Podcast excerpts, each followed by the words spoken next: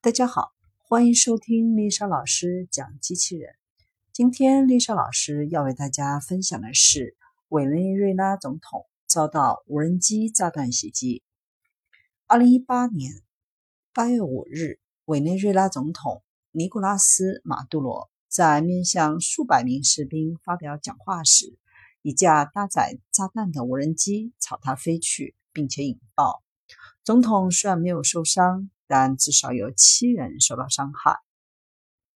当时，马杜罗正在庆祝委内瑞拉国民警卫队成立八十一周年，在广场发表讲话。他的面前是整齐列队的阅兵队伍。在演讲过程当中，马杜罗突然停了下来，朝上看去，明显事有不对。之后，只听两次爆炸的巨响。原本整齐阵列的士兵如流水般不顾一切狂奔逃生。根据推特上分享的图像显示，马杜罗周围的军官在护送他离开现场时竖起了黑色的防弹屏障。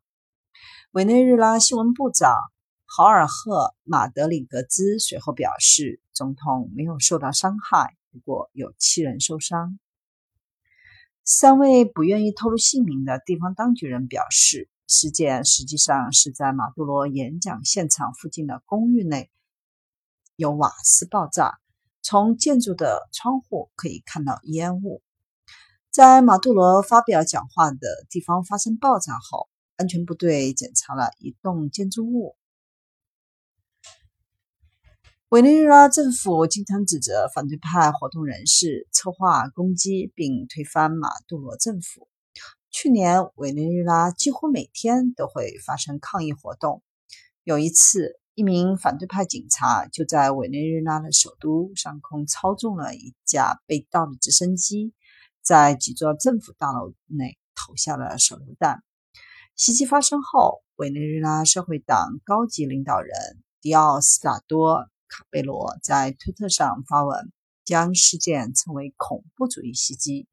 他说，右翼分子坚持使用暴力占据他们无法用选票赢得的公共场所。根据新华社和环球网报道，一架载有爆炸物的无人机欲对总统马杜罗展开暗杀行动，但最终失败。在委内瑞拉发生的这一幕。不由让人想起之前在联合国特定常规武器公约会议上发布的一段杀人机器人视频。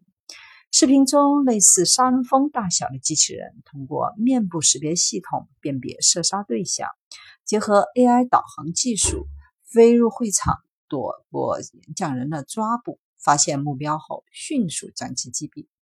从具体的配置上看，这个机器人配有广角摄像头、战术传感器、面部识别技术，并且在其内部装有三颗炸弹，精准打击足以穿透头骨。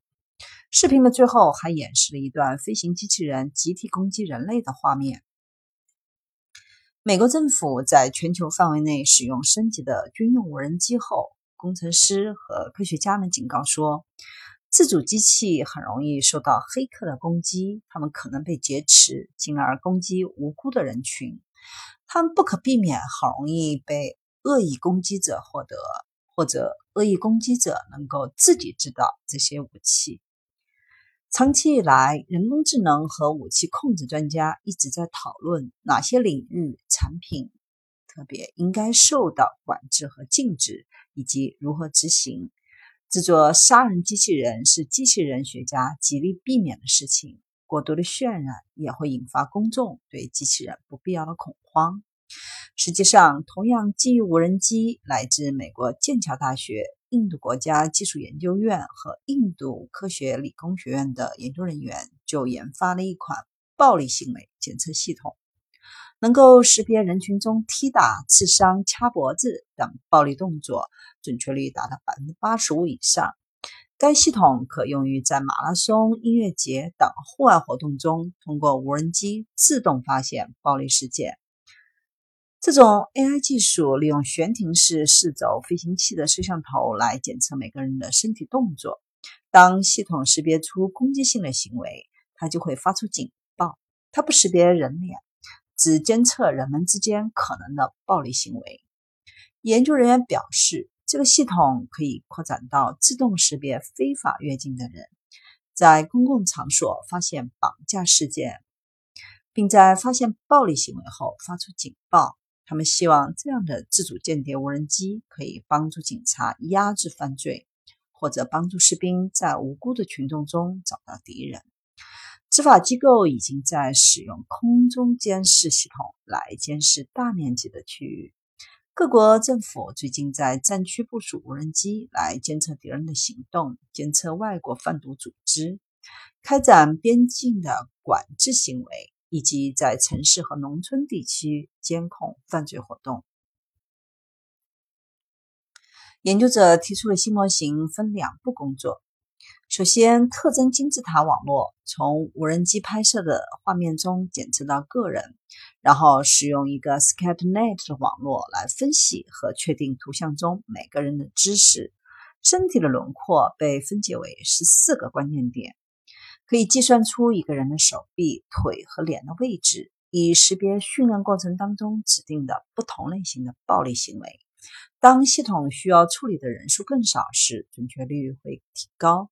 比如，一张图片只有一个人，系统的准确率高达百分之九十四点一；有五个人的时候，准确率就降到百分之八十四；十个人的时候，降到百分之七十九点八。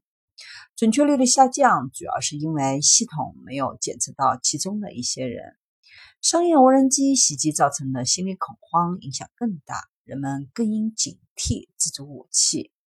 目前，屠杀机器人里面的情景在现实生活当中并没有出现。马杜罗总统也没有在这次无人机袭击中受伤。尽管商用无人机在全球各地都很容易买到。使用无人机袭击的事件越来越多，但无人机能够运送的小型军用弹药会造成更多的心理伤害，而不是物理伤害。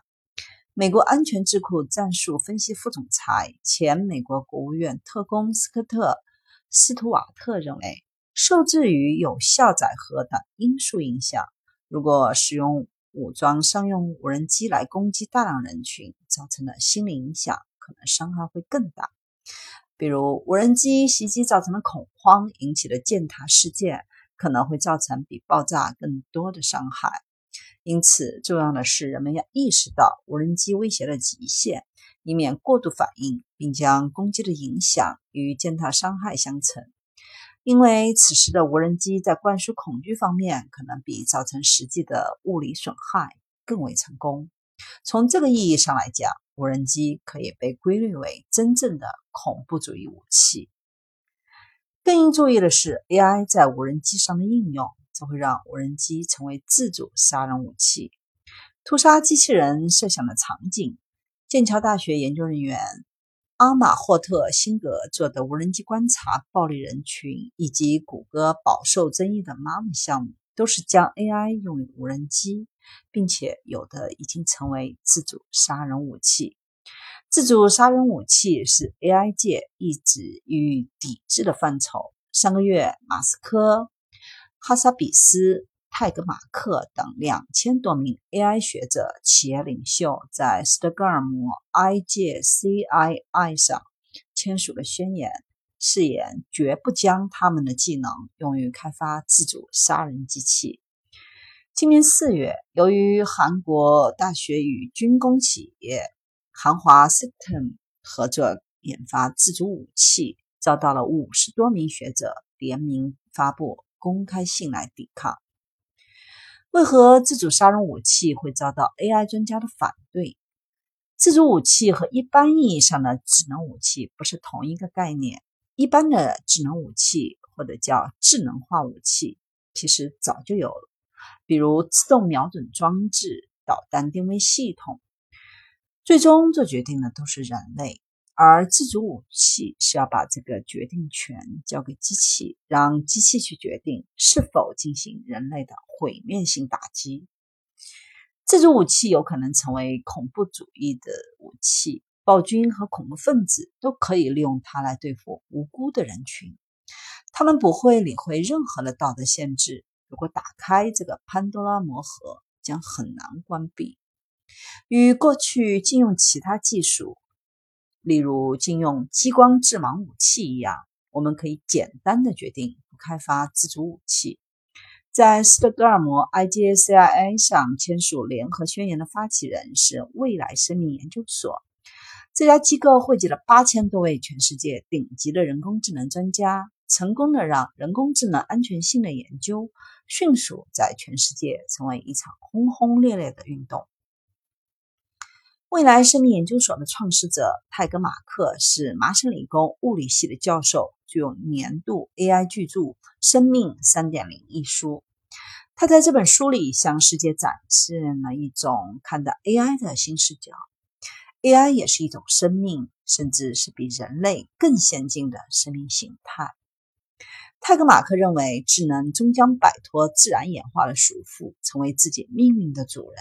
在不远的未来，任何人类水平的通用人工智能在所有任务上赶超人类之前，人工智能可能会对一些问题产生巨大的影响。